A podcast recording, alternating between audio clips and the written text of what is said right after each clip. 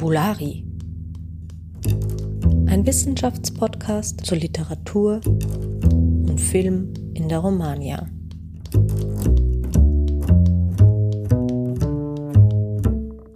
Ja, herzlich willkommen auch diese Woche zu Fabulari. Auch diese Woche haben wir einen spannenden Gast geladen, und zwar Stefano Borgarizzu. Stefano, möchtest du dich kurz unseren ZuhörerInnen selbst vorstellen? Buongiorno a tutti. Wie Stefan gesagt hat, ich bin Stefano Fogarizzo und ich äh, bin gerade Postdoc äh, für Literaturwissenschaft, Italienisch, an der Universität Wien, am Institut für Romanistik. Und wie mein Name schon sagt, ich bin geboren und ausgewachsen in Sardinien und dann irgendwann irgendwie bin ich in Wien gelandet, habe ich mein Doktorat hier gemacht und jetzt bin ich hier auf diesem Podcast.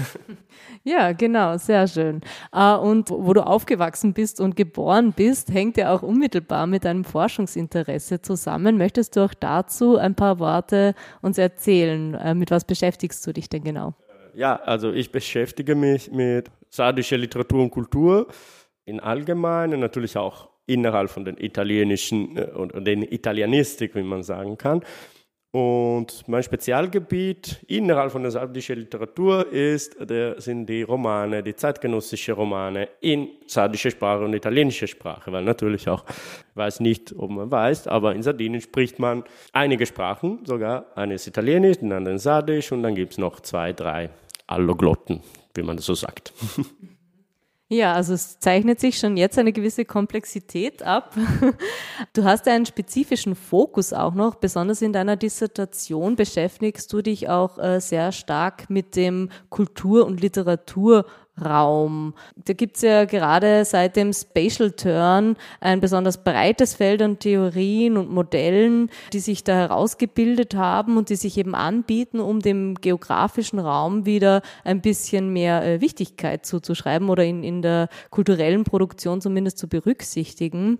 Ähm, Im Bereich der Literaturwissenschaft denken viele vielleicht an die Raumsemiotik von Juri Lobmann. Für dich ist ein anderer Begriff oder ein anderes Konzept von Lothmann zentral bei deiner Dissertation und zwar beschäftigst du dich intensiv mit dem Begriff der Semiosphäre.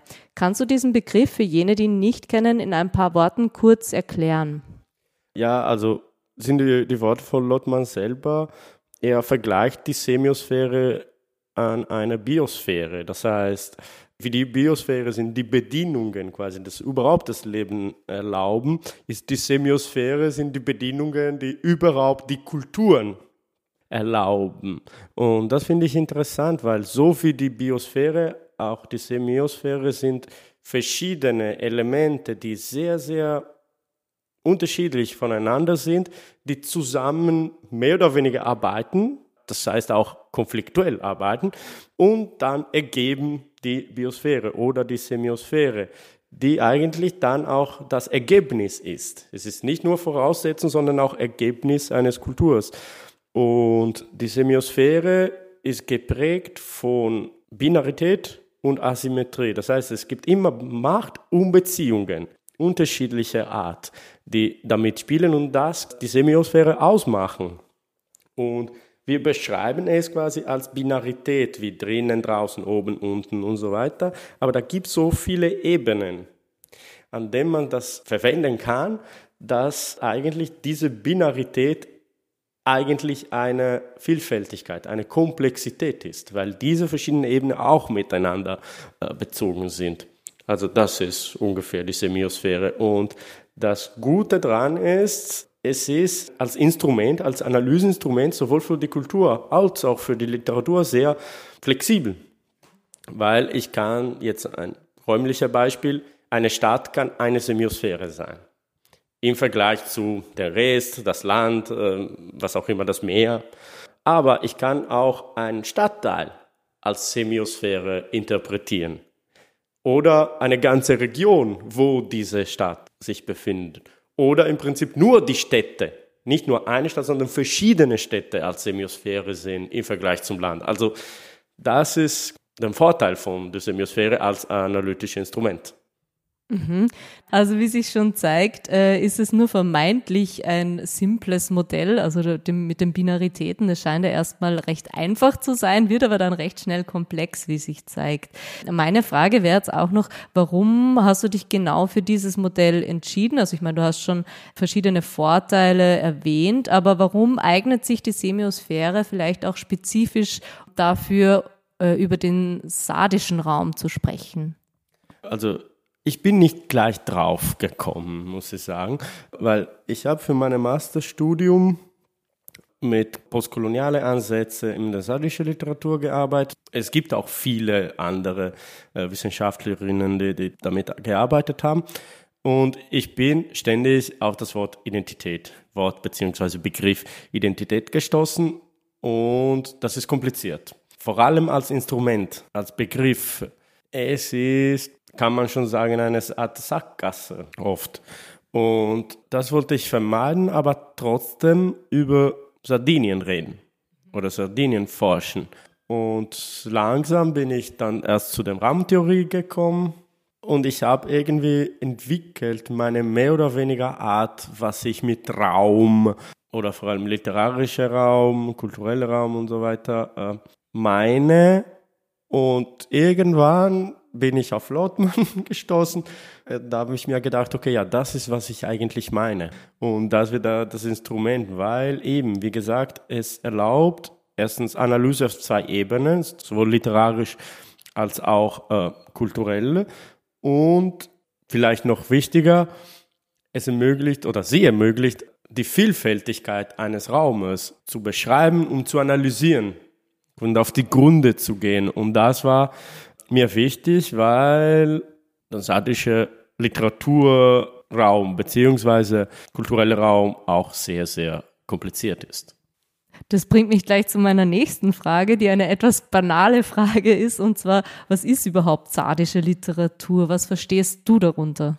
Ja, das war auch ein Bruch mit der Tradition in meiner Dissertation, und zwar ich meine, das ist, äh, es ist seit 200 Jahren, dass die nationale Literatur in Anführungszeichen so verstanden werden, eine Sprache, eine Literatur. Das heißt, alles, was auf Italienisch geschrieben ist, ist italienische Literatur.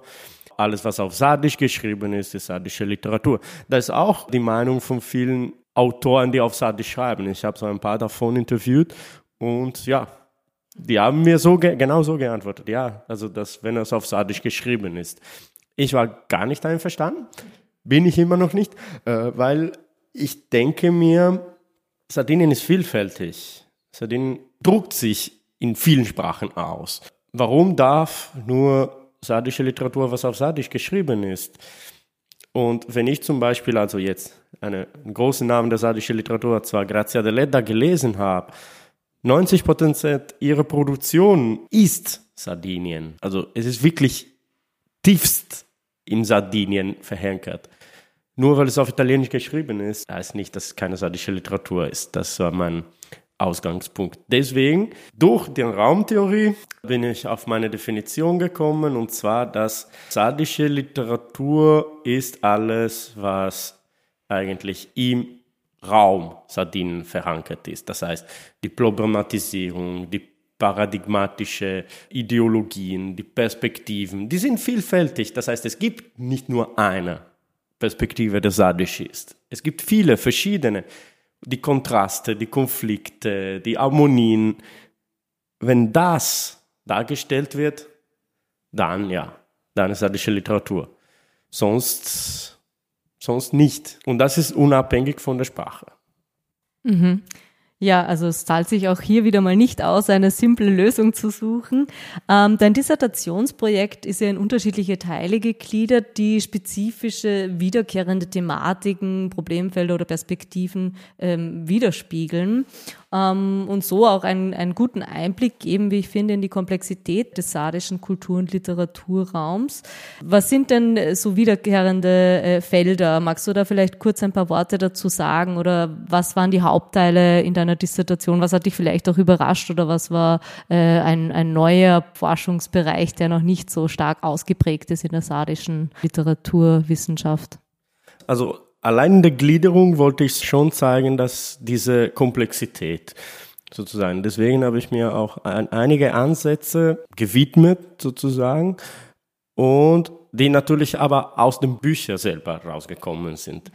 Und ich habe es versucht, mehr oder weniger ein Gleichgewicht zu finden zwischen traditionelle und neue Sachen.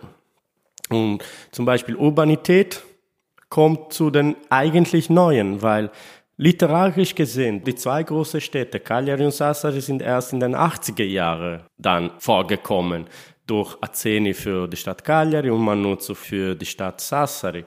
Oder dann auch äh, eher sozusagen Perspektiven wie das Gedächtnis, kulturelle Gedächtnis oder auch die Genderfrage eigentlich, die sind relativ, äh, also relativ traditionell, weil wir haben natürlich Michela Murgia macht die Genderfrage heutzutage explizit.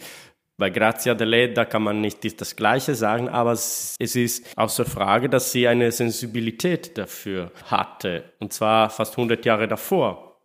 Weil natürlich, also es wäre, es kann, weiß nicht, ob man das Feminismus ante litteram nennen kann, aber das war schon, die Sensibilität war da. Oder auch andere, vor allem eher literarische oder künstliche Ansätze, so wie die Fantastik oder Science Fiction oder das Postmoderne, die dann doch erst neu und relativ selten sind, aber doch da. Und das alles wollte ich quasi in dem Raum gliedern, manchmal eben in Kontinuität mit der Tradition, aber mit neuen Formen oder neuen Formen tout court, mhm. vom Neuen an. Und das fand ich sehr spannend. Ja, klingt äh, in der Tat sehr vielfältig und sehr interessant. Also viele Brüche und auch Weiterführungen von Traditionen. Ein gewisser Teil deiner Arbeit widmet sich ja auch ein Stück weit, wie soll man sagen, der Entstehungsgeschichte, wenn man das so formulieren kann, der sardischen Erzählliteratur beziehungsweise auch des sardischen Romans. Das ist auch ein Thema, das du in weiteren Artikeln dann äh, noch äh, häufig behandelt hast. Da hätte ich natürlich eine etwas gemeine Frage. Also ab wann kann man denn von, von einem sardischen Roman sprechen und welche Faktoren müssen spezifisch auch in dieser Entstehungsgeschichte berücksichtigt werden, also im sardischen Literatur- und Kulturraum? Also moderner Roman, uh, es ist eine bisschen komplizierte Frage. Das heißt, man kann zwei Meilensteine so setzen. Und das erste ist auf Italienisch, die Mutter des Romans ist Grazia Deledda. Obwohl sie nicht die erste, die das geschrieben hat. Es gab auch Modelle, also eine von ihren Modellen war Enrico Costa, der war auch Basade und auf Italienisch geschrieben hat. Aber quasi die, das Paradigma des Romanes im sardischen Raum ist jetzt auf Deledda zurückzulegen, weil immer noch heute viele die meisten äh, Schriftsteller aus Sardinien oder Schriftstellerinnen aus Sardinien haben immer noch der Leda im Hinterkopf.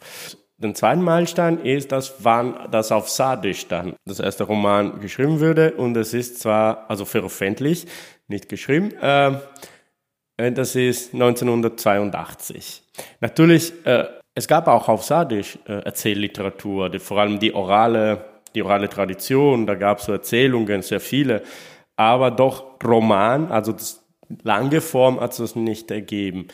Und ja, da sind die zwei Meilensteine, die man so quasi mehr oder weniger aus dem man ausgeht, um eine Geschichte sozusagen des sardischen Roman zu, äh, zu, zu beschreiben. Mhm. Ja, du hast schon angesprochen, das Jahr 1982, dem kommt da eine äh, große Bedeutung zu. Und noch bis vor kurzem eigentlich galt ja, äh, ich hoffe, ich spreche es jetzt richtig aus, Larentu Bushedus Roman Sarvora de Sosinesus, eben aus dem Jahr 1982 als erster Roman in sardischer Sprache. Wie du in deinem Artikel äh, Francesca Cambosu Il Primo Romanzo in Lingua Sarda, äh, aber erklärst, sollte dieses Privileg eigentlich Sabida est Amore von Francesca Cambuso eben zugesprochen werden. Und der Roman wurde ja eigentlich im selben Jahr veröffentlicht. Äh, jetzt meine Frage, warum sollte Ihr Roman als erster Roman gelten?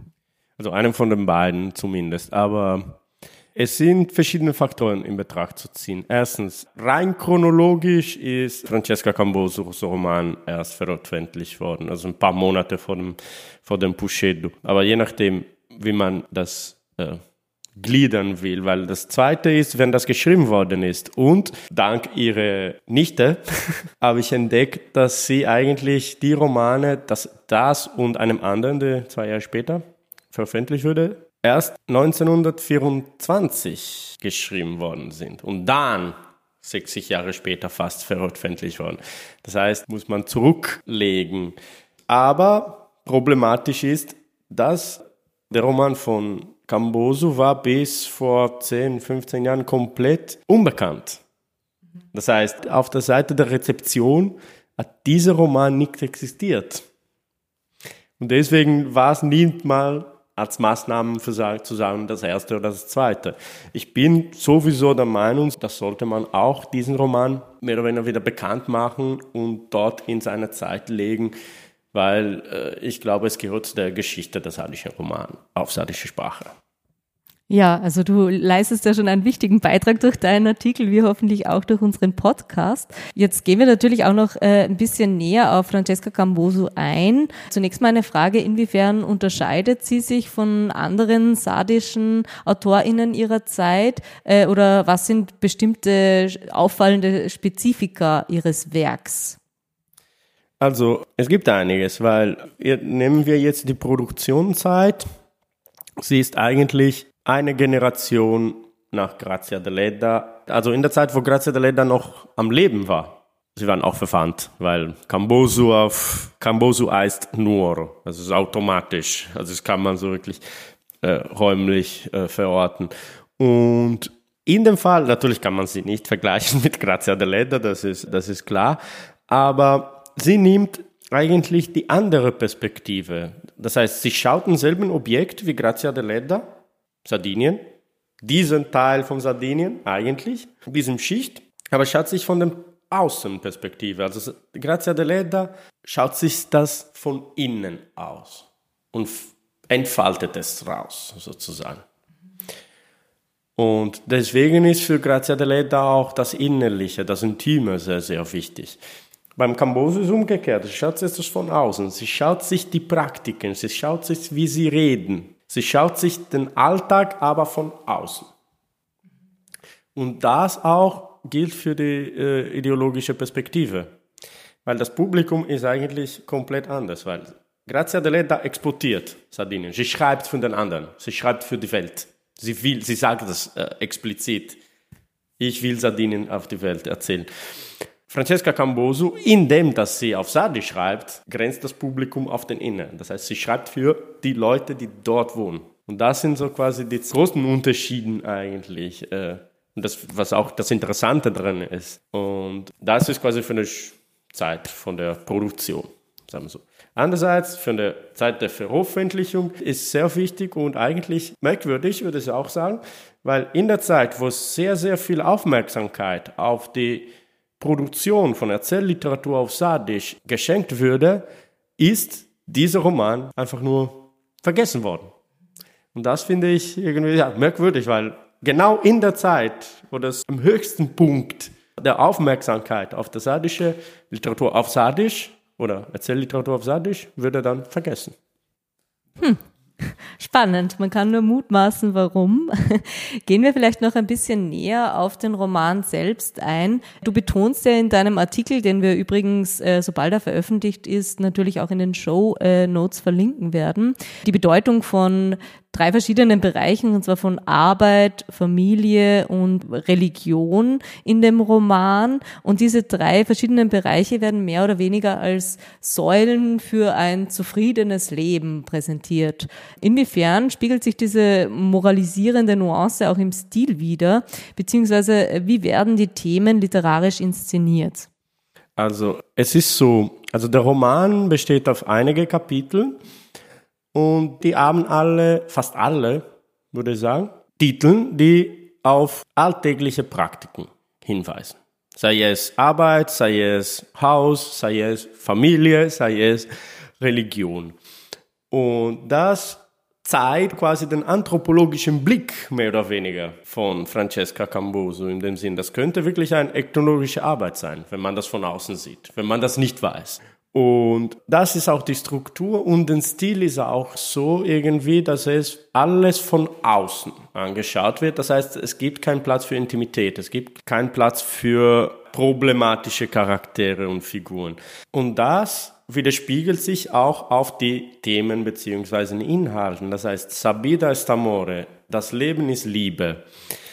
Und was ist Leben? Was ist das Leben? Das Leben ist Arbeit, das Leben ist Familie, das Leben ist Religion. Und das sind die Werten, die höchsten Werten, die man haben kann. Und das alles ist Leben. Und das alles ist auch Liebe. Und das ist quasi, was die Werten angeht, alle diese Elemente sind austauschbar. Das eine kann das andere und das alles ist Liebe. Und das alles ist Leben. Aber die müssen alle da sein, damit quasi es Leben sein kann zusammengefasst. Ja, das klingt auf jeden Fall sehr interessant. Ich würde vorschlagen, du hast uns ja auch eine Leseprobe mitgenommen. Vielleicht kann man anhand von dieser Leseprobe das nochmal veranschaulichen, was du uns gerade erklärt hast. Und vielleicht können wir dann auch noch äh, ein bisschen darauf eingehen, inwiefern das sich in den sardischen Literaturraum einreiht dadurch. Äh, ja, klar. Also ich nehme jetzt ein Beispiel, der wirklich alles zusammenfasst, was im Buch im Prinzip zu finden ist, auch stilistisch. Pedro si la desizzata gaisa vida, trabalho e famiglia. Itte fortuna di essere stata a apoderare una famiglia che sai zio Tottoni, issu, che ne essere ricco, hai accada bene. Solfizos che frores, unum menzul de satterus, annes de bona idea, unum pro satteru. Issu fit un a nulla da invidiare a Nemos. Gai, gai vi vichelfit.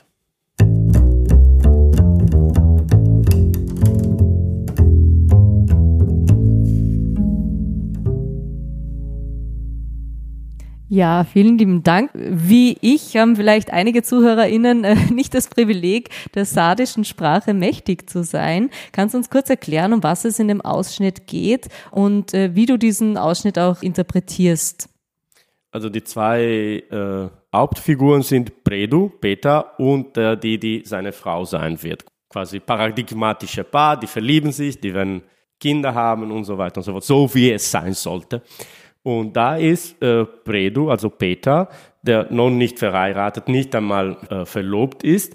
Und da schaut sich der Herr Totoni an, zwar der Vater von seiner zukünftigen Frau, und er meint, er hat alles. Also das Zio Totoni hat alles. Und zwar Arbeit und Familie. Und er ist ein König, obwohl er nicht reich ist, weil er eben Arbeit und Familie hat. Und das ist alles, was man sich wünschen kann. Man braucht nichts mehr. Das zeigt quasi, wie wert sind, also Wert im Sinne von ideologischen Wert, sind Familie und Arbeit in dieser, in dieser Gesellschaft, weil damals war es wirklich alles, was man haben könnte. das gab nicht viel anders. Und deswegen war es ja quasi auch, ich glaube, eine Reaktion dieser Kultur auf die Situation. Es gab nur das. Mhm. Ähm, du hast eh schon ein bisschen angesprochen, wie sich das auch äh, stilistisch widerspiegelt im Werk. Willst du das noch näher ausführen? Also was sind da die markanten Punkte? Also vor allem, wie man das hier sieht, ist irgendwie, also der Narrator oder Narratorin, wir wissen das nicht, ist etwas, weil es ist, ist keine Person, der eigentlich inne ist, dieser Kultur.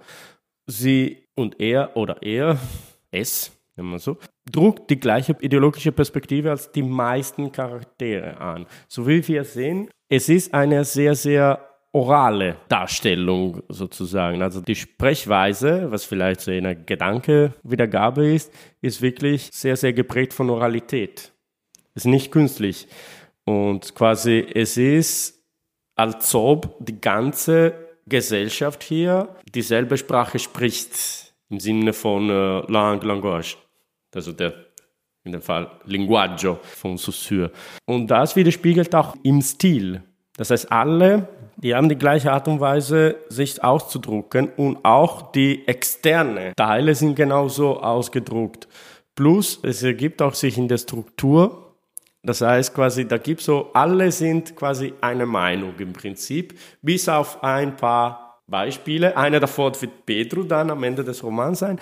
Und die sind aber die, die griechische Hybris. Das heißt, man hat schon genug, will mehr und wird aber dafür bestraft. Und das ist auch einer der, der stilistische bzw. thematische oder perspektivische äh, Charakter diese, dieses Romanes. Mhm, er wirkt also auch ein Stück weit moralisierend, also er zeigt uns. Ja, ja, definitiv. Also, aber es ist keine Morale von oben, sondern es ist die Morale der Gesellschaft, sozusagen.